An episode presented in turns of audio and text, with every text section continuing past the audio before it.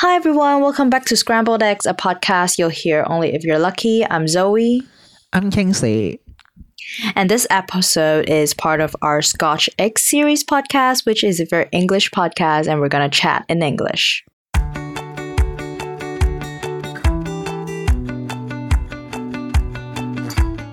So, what's the topic of today? So, the topic of today is a very heavy topic, and it is about rejection. Yes, so, I think a lot of us has encountered rejection in some degree in our lives, whether it's like Mhm. massive or even like tiny, tiny like rejections. But today I would like to focus on asking what is the biggest rejection you've had like in your entire life, like up to now? Um, for me, I would say back then when I was 17, if people have listened to my music, they would know. Um, it was about um, a graduation trip with my friends. So basically, my friends and I have uh, had planned this trip for a year and more because we've we were, we were talking about it for such a long period of time. And then it's it's me and two girlfriends and one boyfriend, and um, yeah, we were very close and we we always hang out and stuff like that.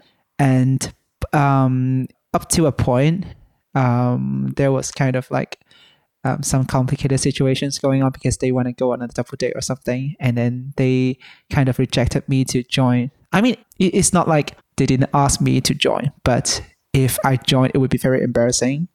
So I didn't join, and then somehow I, I kind of considered that as a rejection, and then that kind of traumatized me a little bit because I think um, I was so, like I was a little bit disappointed um, at them in them because um, I treasure that kind of friendship very much, but they kind of rejected me. I think, but we were in good we are in good terms now, so we're fine. But I still consider that as um, the biggest rejection I've ever had. Yeah, maybe like a rejection slash betrayal kind of thing. I think it's because like you have trust in them and they, Mm, like they were your friends. That's why it hurts so much when they kind of like just choose somebody else over you or like chose like other you know girlfriends, boyfriends or whatever over their Mm. friend. What about you, Zoe? Yeah, about me, I used to think like I didn't really face a lot of big rejections in life, although I do encounter rejections like not on a daily basis, but like regularly. Maybe I just don't pay too much attention to it or like let it affect me that much. But now that I think about it, I think the biggest thing that I've ever wanted like approval of, maybe it was like from my parents or something. I Mhm. haven't really thought about that until lately. And I kept on thinking about how it's not like they say like, "Oh, you're not good enough." Well, sometimes they do say it, but um, it's not like they they throw that in my face as like, "Oh, we reject you. You're not our daughter, or you're not the daughter we want to be." But it's like very subtly, like what they do, what they say, um, like indirectly, which makes me feel like I'm rejected, as in like I'm not accepted as I am, but I have to reach Mhm. like a certain standard in their mind to be able to be accepted and considered good. And I consider Mm-hmm. Yeah. that as a form of rejection because that's not me. Yeah.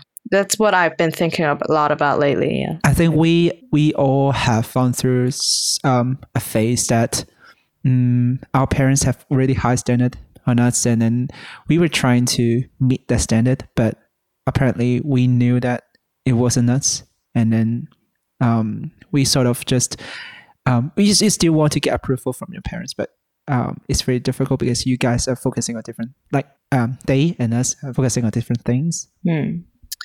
Yeah, I, I do think that as well. It's just apart from apart from discussing like our biggest rejection, I do think like rejections are kind of divided into like a few categories, which I would like to dive deeper into as well. So the mm-hmm. first one I would like to talk about is like love interest rejection. I think it's a very kind of juicy thing, especially in a teen- teenage years to have like a crush on people and then like confessing your love to them and then like and like pink envelopes and things like that. Oh, very sweet, very teenage drama, things like that. But have you ever tried confessing your love? Like not even love, like somebody to someone you like, okay? That you like them and they're like, Nope, I don't like you. Have you tried Um, that? Have you experienced that?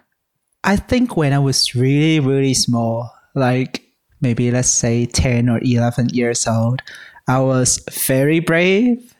I always confess to people.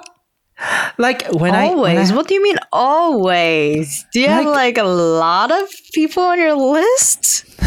What does that not mean? really, but but it's like um, I, I I I got the courage to um, confess to people that I really liked, and um, obviously um, they didn't like me back. But I don't think um, that was that was hurtful. Like um, I, I mean, I was really small. I didn't consider that as like a really traumatizing process because do you have somebody that you like when you're older, or like now, or Yeah, something yeah. that doesn't love you Um, back, or love, not love? Come on, like I think, doesn't yeah, like that- you back. I think that comes to another point that it's not because um, they reject you. It's more like you reject yourself.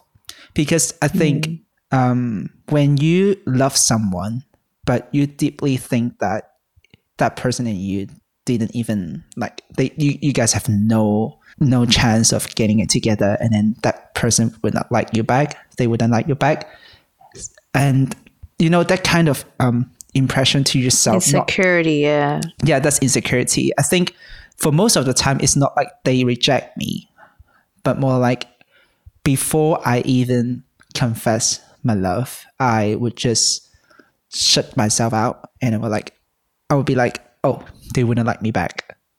I shouldn't ask anything because I don't want to change anything. And I think that kind of um, feeling has grown much stronger and stronger throughout my teenage years, teenagehood years, and then um, like up to up to this day, I think I'm still going, trying to like get over this kind of insecurity. But does this stem from like your bodily changes when you're going through puberty, or does this stem from your mind, as in thinking intellectually you're not compatible with them, or is it more like just a physical issue? I think it's more like intellectually. I wouldn't say like, I, I'm, I'm I'm a very ordinary guy, but um, it's like you deeply know that um, you guys do not share any common interests. You just like them, but if you think about how you guys can like go on as a couple or go on as a like like, like a partner, a life partner, I, I think maybe I think too much. Maybe I, I just overthinking everything. Like, oh, uh, we wouldn't have topics topics to talk about because we don't have common interest and we don't have like a common uh, group of friends, stuff like that. And then I was like, okay, just I, I should just leave this kind of feeling, or maybe they are too old. They're too young. We are we were in different yeah, phases in life is the yeah, yes yeah we were we, we look for different things maybe i would I, I didn't even know what i'm looking for and then they've already have like oh i need to find a partner in life or maybe they're too they're very young they just entered um, um university and then they're yeah, like, like, they're "Ah, at I'm different phases of life. yeah i'm wild and free. And then i wouldn't even ask them out because it's really you know you don't want to change anything in in the relationship between the uh, you and them. And then you're just like okay let me stop here and then But do you think that actually harms your love life, or do you think that actually helps you allow you to make more like better decisions, as in like making sure this person is really compatible with you before you go forward? um, But sometimes you know the most compatible person b- with you might not work out, but Yes. someone who has like different life goals or different think so. directions, but you guys match. But because of your um, kind of overthinking, do you think that actually impacts you from you know making the first step and subsequently exactly. maybe potentially losing your soulmate or the one or something like that? Yeah, I think so far it's doing more harm to me than um, doing good to me because um, I I haven't felt like being in a relationship or um, the feeling of loving someone for such a long period of time. It kind of makes me feel like uh, I maybe if I really have that opportunity to um, be in a relationship or something, I wouldn't know how to react or do certain kind of things in relationships. And then, um, you know, I was talking to one of my um, teachers, high school teachers, one day, and then um, he told me like, um, you if you have the opportunity, you should try because you wouldn't know who you are and um, what you really want until you try. Don't overthink everything. If the chance goes Yeah. by, and yeah, you just you should just give it a try.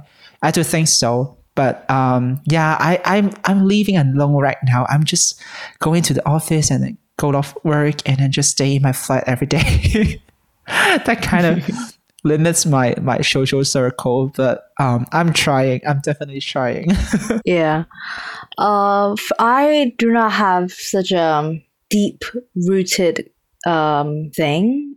Maybe it's just I haven't really had time to think about the cfs Maybe when I have like Mm. alone time and think about it, and I'll like like further reject myself more than you reject yourself.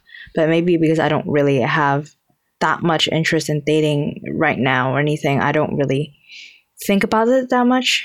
Um, Mm, but I do have ex- uh, like rejection experience in the past. I think it was back in primary school. I really liked this boy, uh, and then we hang out. We were like great friends, and yeah, I, I kind of I was like going to change schools. Like I'm going to like a different school for high school while he's staying in the primary school, and I remember like tell uh, me telling myself like it's gonna it's it's gonna be fine. Like if if it works out, then good. If it doesn't work out, like I'm going Mhm. to another school anyway. I might as well just do it. And like I did it, and it did not work out. I I embarrassed so the crap out of myself. Yeah, I embarrassed the crap out of myself. Um, you know, we didn't talk for a while, um, but then we kind of met each other back in like form six. And then like Mm. it, it was like like this embarrassing experience was well in the past. Nobody remembers it. I wouldn't bring it up like but we were like really good friends even yeah. like back then and we just chatted and it was such a long time that we have seen each other and chatted and then we um, had dinner with other like another few friends which was from my Mhm. previous school and everything just worked out and like he's in a really long term and firm relationship with one of my best friends when i was in primary school and i'm so happy for them and yeah that was the major rejection i've experienced so far Yeah, but that sounds really optimistic. And then also like yeah, it very is, and I'm glad it turned out that way. Yeah, Yeah. I just remember he, I, I, I texted him on Facebook, like message. No, there's no messenger back then, Oh. but like Facebook text message. Yes. It's not like text. I used the audio, like I recorded something like, Oh my uh, like God. you and things like that. And he left me on read. And then like I was like Oh. kind of like I have this rage and embarrassment and then like I don't know after a few days out and then I I think I went and asked him like why didn't you reply to my message and I was just thinking about the that and it's Oh so God. cringe. well, yeah, I had guts back then, not now anymore. but it was it, I'm glad it, it it it turned out the way it did now, which is pretty Yeah. fun. I, I did confess to um like someone like through Facebook, not Messenger, but Facebook as well. I I still remember back then there was like that was uh, so long time ago. We know that if it's not Messenger, it's like at least I don't know five or six Yeah. years back then. I think eight Even more. years maybe Oh, eight years. I think there was like a, a Facebook group which is having the most popular kids in my year. I was one of them. And I, I remember I was posting stuff every day like, oh, she doesn't like me back. Oh yeah, it's something we all went through. It's something we all went through. The cringiest post ever. But yeah, um, like talking about this kind of love interest rejection, um, it really makes me feel like I need to um, be more confident because um, I, I remember I was talking to someone recently, like maybe half a year ago, maybe, or even like a few months ago. And then that person also told me like, um, you need to you need to have more confidence because I feel like you're always inconfident and then and then you just need to believe in yourself. Yeah, we can. We all. I think it's something that we all go through, and something that we can all work on. It's not something Mhm. that you're gonna achieve like, like one second, like in one second, or like in a week or something. It's something that takes time. It takes like, you know, you need to have time with yourself to kind of find out more about yourself and you know embracing the flaws or embracing you know the good parts Mm. the bad parts and everything just like embracing who you really are and once you're Mhm. comfortable with that that's when you feel more confident about you know just approaching people because like Yeah. it's just people in the end I need to end of the learn about that. yeah it takes time But how should we make our parents approve what we do? I think that's very hard because, like, Yeah. for example, if it's like a love interest, like if they do like you, if they don't like you, you can just like cut ties or like, okay, bye. Because Oh, it's just like a person that you have Ghosting no someone. connection to whatsoever. yeah, but like the parents part is actually really tricky because you can't really cut ties unless, unless you get like uh, estranged from your family forever. But it's Mhm. not something that we want to do. I think yeah. unless like our parents did something that's super traumatizing to us and we Mm. can't really stand their presence anymore things like that Yeah. but i think it's really hard to get our parents approval especially asian parents not that i'm trying to stereotype anything here but i think asian parents usually have this high standard for the, for the kids like to reach academically i think they care less about whether their kids are like nice people to be honest i'm i, I don't want to stereotype but it's just i have this general feeling i think I mean, they do care, I think, but they care Yeah. about it less than academics, as in, like, as long as you're like a perfect child, as in, like, you win medals, Yeah. you get like prizes, you know how to play the piano, the violin, you get like good grades. Like, you know, sometimes maybe you shove a kid to the floor too, they turn a blind eye to it, I guess. As long as, like, you're the perfect display child, sometimes. That's why I feel like if you fail to reach that standard sometimes, they they might not accept you as in not like they're gonna throw you out of mm-hmm. the house or something, but not gonna show you show you like true affection. Or is Yeah. this or is it like a tactic to make you do better? I actually don't know. I don't know. but But I, I just think that that really depends on what your parents believe in. I remember when I was young, um, my parents were really strict about my um, results in school as well. Um, like they would be mad if I didn't get top three or something. But up to a point, I think is in um, um, higher form, and um, they're ju- it, it's just too competitive. And I told that to my parents, like, how am I gonna um, compete with other people if we're just chasing for the zero point zero zero one mark? You know what I mean? It's just like a very slight mm-hmm. difference, but then there could be a really huge gaps in terms of your ranking. And I told them mm-hmm. this because I, I, I told them I promised to them like I'll promise you at the end of the day I can get into a really good uni and I'm gonna study architecture. That's for sure. And but I, I, I must tell you that I cannot compete for the even maybe the top ten because it's really it, it, doesn't it doesn't have a point to do so. Um I, I think they do reject they did reject me, but I sort of explained the situation to them. I have I kind of have the guts to. I just I just told them like it's really impossible, and I would I, I don't want to hurt myself. I don't want to feel too stressed because um, we all have the pressure of like competing with each other, and then especially we in the science class, it was way too competitive, and yeah, they um, ended up understanding me, so I didn't have the problem of like um, getting good results just to get their approval, but I would say um, growing up, I kind of like really hide myself, like hiding some of my emotions from them. So like after I get into university, I told them um, actually I wasn't having a really good time in my high school, and I wasn't really I, like up to today. I still think like I'm still hiding something from them, but um, the reason behind this is I don't think they approve that side of me. Maybe so I it's not like I'm not a good kid, but maybe I do something that they, that they don't really like. You know what I mean? Just like some people, when they tell their parents, "Oh, I'm doing music," and then their parents would be like, "Oh, you're doing something that doesn't really make a profit. It cannot make you have a life. You will, yeah, you you'll be poor or something. You'll starve." You know what I mean? Um, Yeah, I think Just it- like this kind of it's concept. because like there's two generations. So Yeah. there's like two distinct concepts or morals that they live by. For example, for our generation, we want to be what we want to do, what we want to do, and sometimes we would rather have like a lower income than you know suffer at um, a, a job that Mhm. makes us sad. Whereas maybe in our parents' um, era, stability in terms of financial stability and things like that are priorities for them because maybe they have a family and things like that. Like they can't afford to just go off and do what they want when there are mouths to feed at home. So maybe they think what they did back in the days is actually the best thing or the thing that is the priority. And that's why they impose that on you or like our Mhm. generation. But Mhm. our generation thinks it's you know what I want to do what makes me happy at the end of the day. Like as long as I have a roof over my head and I can feed myself, like I'm not on the streets and things like that. It doesn't matter if I'm living like it, I don't want to live in like a luxurious mansion or anything.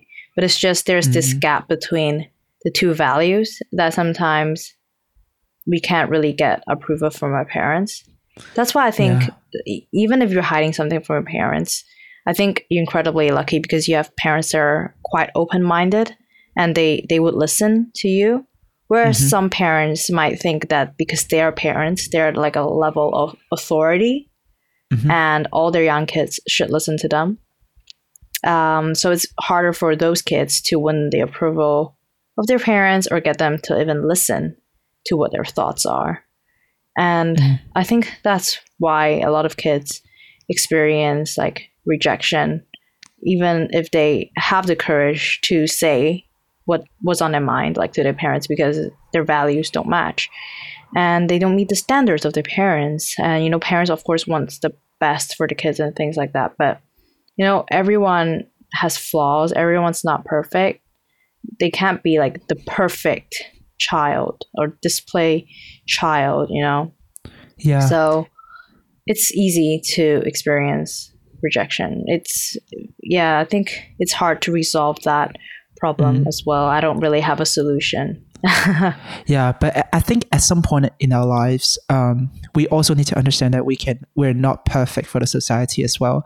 There are so many standards in the society that we cannot even like come close to. Um, do you have any kind of life rejection so far in your life? Well, rejections, as in like if you're saying uni rejections or like Mhm. job rejections and things like that, I've experienced quite a few. Um, it is sad at that moment when I see that oh, I've got like a rejection letter, but Mm. it doesn't really make me feel that sad. I don't know if it's because like, I don't care about it that much, or if it's because me of me myself forcing myself to think that it doesn't matter to me. That's why um, to make myself like not feel as sad. I actually don't know. Haven't really dived into that deep part of my mind yet, Mm. but because I have other options too. It's not like I've experienced like rejections of all the unis I've applied for or all the jobs I applied for. So I would say it worked out pretty well, even if there are like a Mm. couple rejections.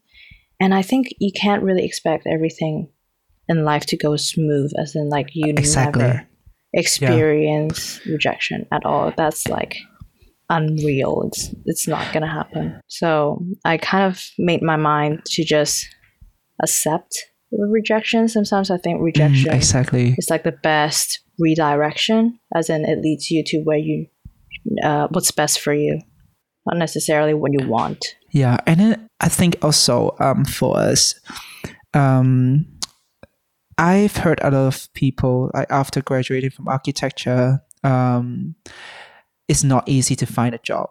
I know that it's not easy to find a job, and then maybe the the company the company that we get into is not um, the one, the only one that really want to get into.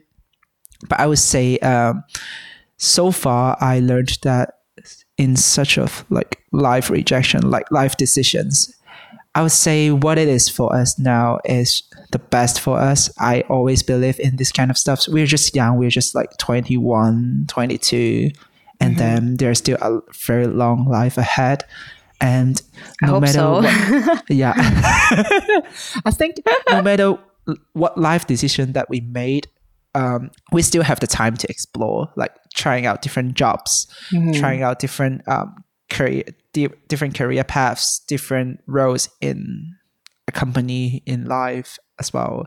And um, it's not like we're now at 40s and then oh you want to get promotion to the director or something and then you you got rejected i i i, cannot relate I to that yeah, at this phase of our life, at this this phase, this current phase, is more about exploring and really finding out what we want and don't want. And then for thirties, it's kind of like settling down. Not, I don't want to settle right now, to be honest.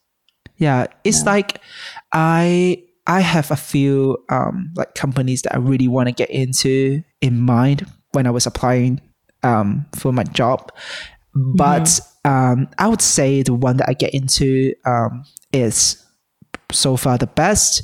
I always told Zoe that I really wanted to go to London for job because um, I have been in Manchester for three years. I want to experience the big city vibe. I want to have a really, really wonderful, like very uh, somehow overwhelming life because I'm I'm so used to things in um, Manchester and I want new inspiration.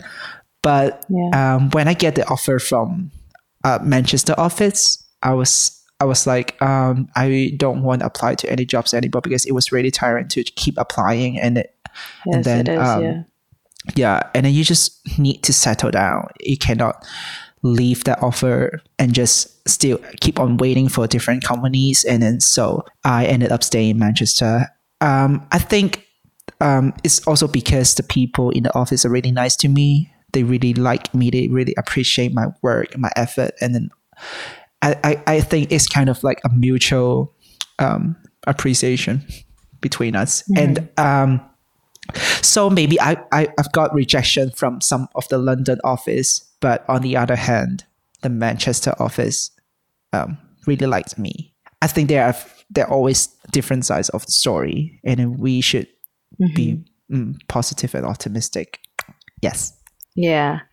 So now talking a little bit about the emotional side of rejection. So when you first encounter like a rejection, like no matter if it's like a, a love interest rejection or if it's like a job interview, a job offer rejection, what do you feel at that moment when you see that letter or you hear those words? Um, I usually, I, I, I really have this kind of physical heartache. I don't know why, but my, my heart would ache uh, for a moment, and then I- and then I'll I, I- and I'll keep on re- reading that letter or hearing words from that that someone. But um, um, I think after that kind of um, um, sadness that we we will definitely go through, um, I would I would always reflect on myself, like what kind of things that I um what kind of things that I should do better, or maybe I'm not um as good as I thought, but I still need to be a better person at least when I read um those job re- job interview rejections. But yeah, I'm pretty pretty insecure in love, so I will always re- always reject myself. But yeah, at least for the job ones. Yeah. What about you? I think for me, I think love, the aspect of love gave me the biggest heartache. I think it's because we're emotionally invested in that relationship Uh, yeah. and we put like our real selves into the relationship to in like in hopes that the other person will like our real self back. So when we actually get rejected, it's even more hurtful. Whereas when you're doing job interviews and things like that, it's like your job side, like your job, um, e- e- not ego, but like your job character, as in because when we face different scenarios, we have like different personalities. I believe that, and sometimes your truest personalities will only be revealed when you're feel entirely safe as in like maybe it's with your family maybe it's with someone you love. And that's why when you get rejected in those scenarios it's usually the most hurtful because it's like your truest self and your most vulnerable form. But Exactly. in like jobs and like schools i think because you know like there could be betrayal or it's just work it's not like everything in your life or somebody that you're gonna be with forever or work with forever, you kind of have this facade on, or you kind of have this different kind of persona at work. So when they reject you, it's just a part of you that's being rejected. It's not like the whole of you. Whereas when compared to like the vulnerable form of your, the true you, it's even more hurtful. Definitely, I've had tears. I've had like doubt. I've had like um, like not exactly anxiety, but really strong doubt of like, am I not good enough? Like doubting uh, my whole existence. But this is like I've to, always be, to do that. with love and things like that. Yeah. So when it's job interviews and or if it's school, I would be really rational for some reason. There would be like a moment of sadness. Okay, and then I would reflect on how can I be better? How can mm. I improve myself? Like what aspect did I not do yeah. right that I didn't hit correctly that mm. like lost me this job offer. Like I would be able to think really rationally when it comes to these things, but when it comes to like emotional um, dependence, like on somebody, like your loved ones and like maybe family, sometimes I get really emotional about that. So it's like a really big difference, like at the end of the spectrum between like jobs and like families mm-hmm. and things like that for me. Mm. But um, when you when you're talking about the stress from job interviews, like waiting for the offer. Um, yeah. I remember uh, when we were both in Milan, and I was really stressful about whether I could get into the Manchester office one. I was so stressful because I, I, I have I haven't received any emails from them, and then you told me that um, you have already done the best that you can do. So just yeah. wait because they would let you know one day and then you cannot do anything in the meantime. meantime. Yeah. I think sometimes this kind of attitude um, is what really need, really need in terms of facing um, different life decisions and then also uh, whether it's, it's an approval or it's a rejection. If you have done your best, uh, um, mm-hmm. just you, you just need to uh, let the time tell and then you just need to wait for the result because yeah. you can not really do anything um, to that matter. And then also, if you really need to get approval from someone, it also requires time. You, you, you need them to understand from your point of view. You need, and, and also you need to, also need to understand um, them better.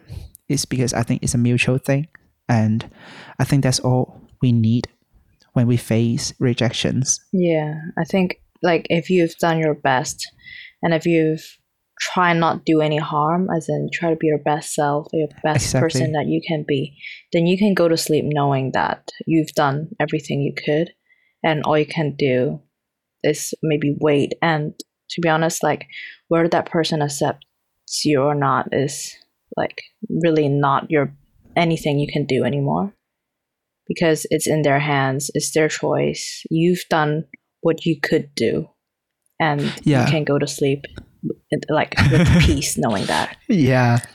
And also it's because like if you really crave for the approval and okay, let's say they approve you, but they're not approving you from the bottom of their hearts and then that will do harm to both of you because this kind of relationship yeah, would go any harm. further.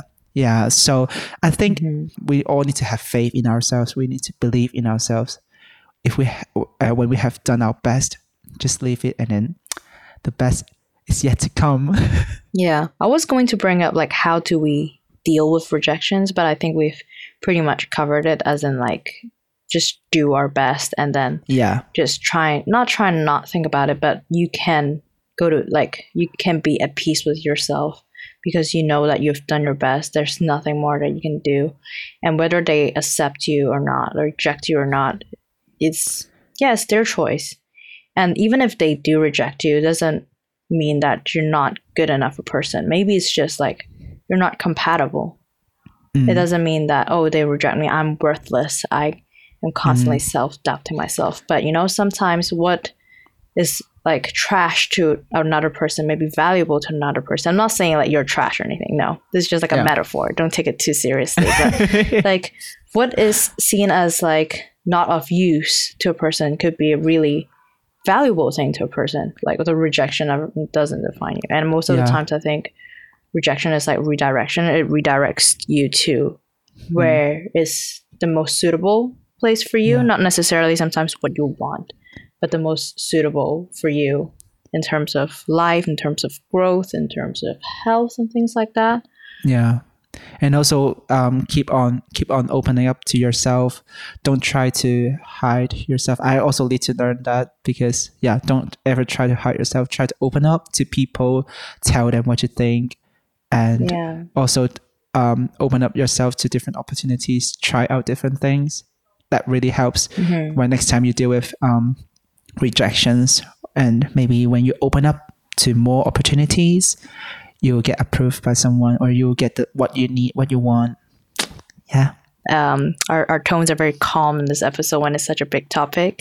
yeah, in order to try and calm you when we're Yeah. talking about such a controversial or you know um, juicy or you know like very heavy topic yeah, so i hope um, we have um, shared some of our experiences i hope that um, we can show you that you're not alone when you fear Mhm. when you're going through rejection because we all have gone through that too and we hope that you can like we have talked about some of the ways that we deal with rejection and things like that and we hope that it's helpful to you as well yeah. so yeah i think this is the end of this episode and Hope we'll talk to you it. next time Yeah. yeah bye Bye.